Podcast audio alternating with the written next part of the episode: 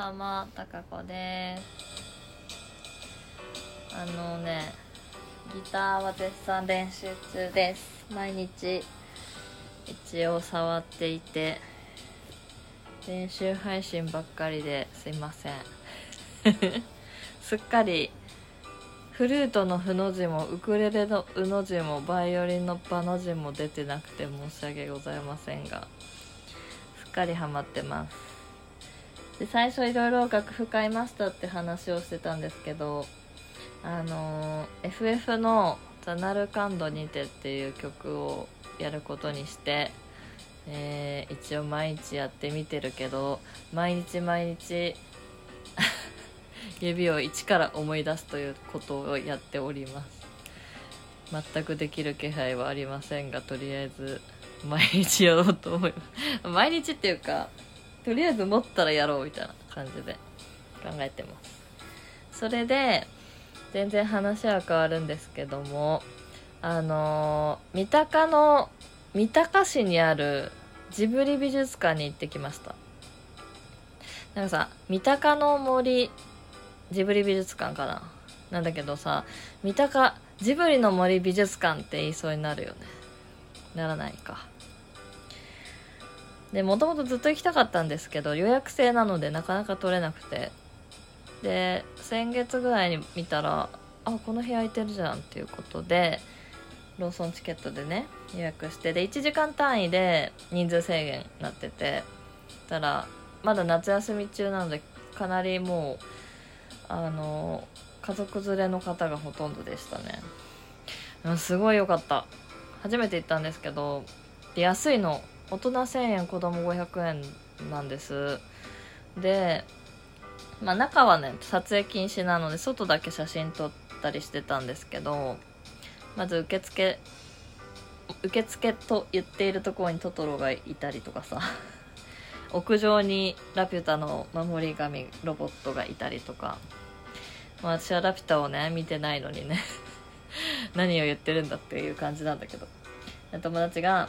あのダビングして貸してあげるって言ってくれたからありがとうって。早く見たいんだけどラピュタちゃんと見てないから。でね中はねもうまあやっぱ可愛い感じで作られていて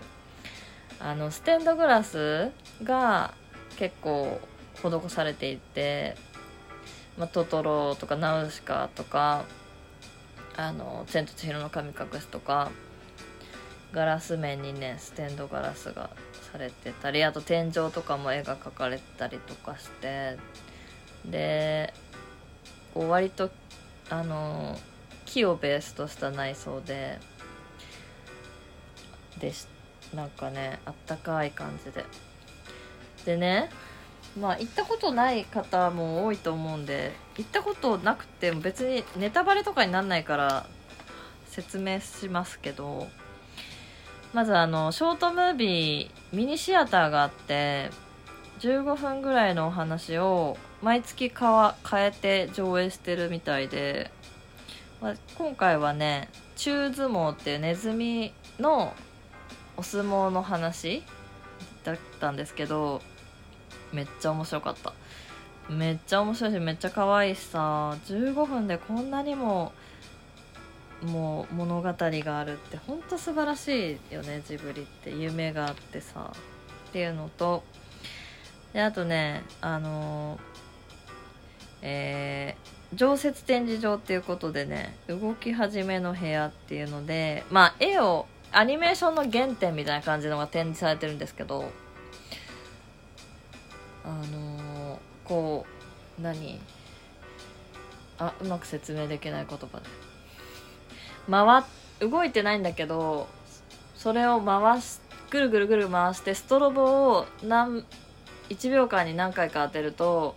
あたかも動いてるように見えるみたいなのとかなんかこう回してこう絵を動かしたりとか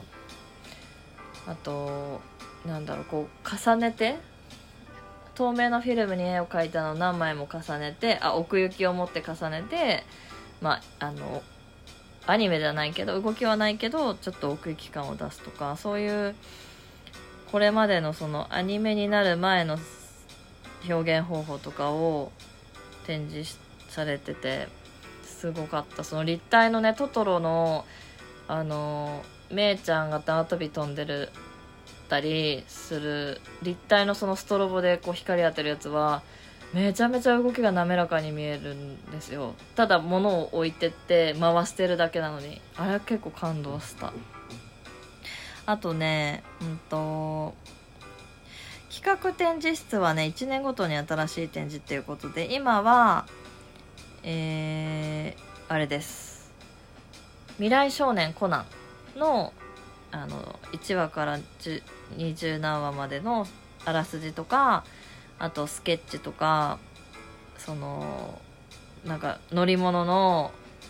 あの図面とか、まあ、手書全部手書きがあったんでそれもねすごかった。もうてかね本当に全部手書きの本物の宮崎さんの絵が何枚も何枚もあるんですよ。もう1枚それを部屋に飾らせてくださいっていう本当に素晴らしい。でねあとはその常設展示展ってことで映画の生まれるところということで、えー、その発想したものがアニメ映画になるまでの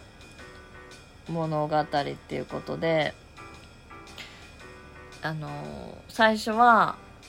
まあそういうスケッチとかあといろんな動物とか植物の資料とかもあのスクラップブックにされてて、まあ、それを見ながらこう書いたりとかするみたいなのとかそれもだからあの魔女の宅急便もキキがいろんな髪型だったりもと赤いリボンだったの黄色いリボンのスケッチもあったりとかさ。もうね感動だよね。で宮崎さんのデスクらしきこうものが展示されてその上になんかいろいろ書き書きかけのものがあったりタバコの吸い殻がめっちゃあったりいろんな資料の本が山積みになってたりで壁一面にその今までの作品のスケッチと次の部屋行くと美術さんだから背景描いたりとかだんだん色が足されていくんですけどでその次にあの設計図と呼ばれる絵コンテかな？あがあのザーってなっててで2つ「耳をすませば」と「思い出ポロポロ」かな？が全部がこう A パートから F パートみたいなのが全部が置いてあったりしてそういうのがね全部見れるんですよ。本物がね。でそのその後だから色をつけていくっていうことであのセル画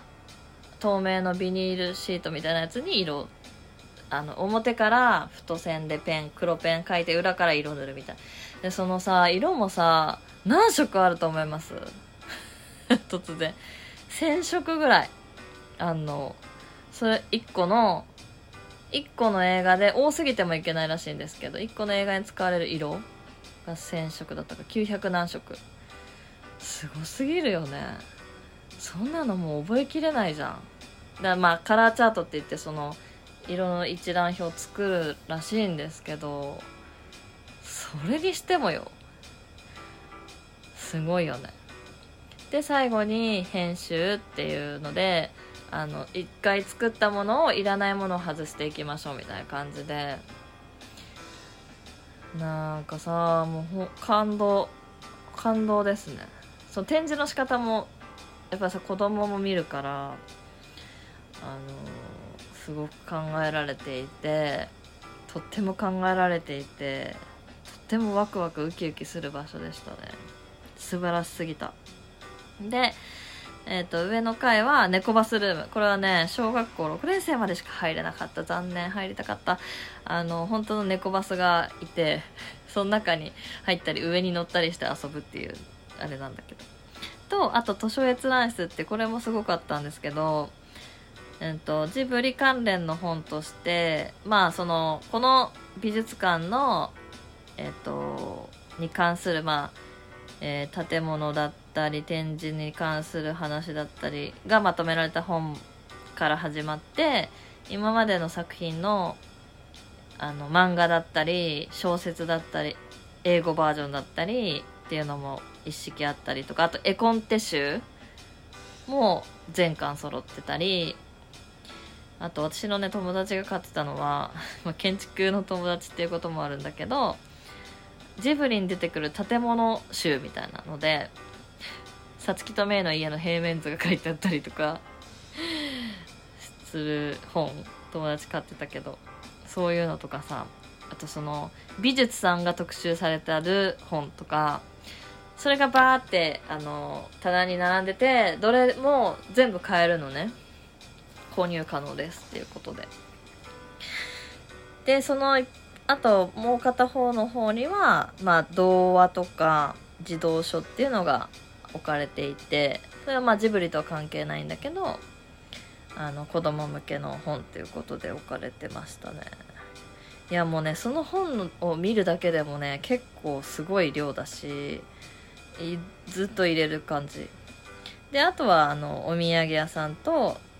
えー、とカフェかな？なんですけどなんと私たちは4時間近くも この施設にいたという。見応えがすごいのよね。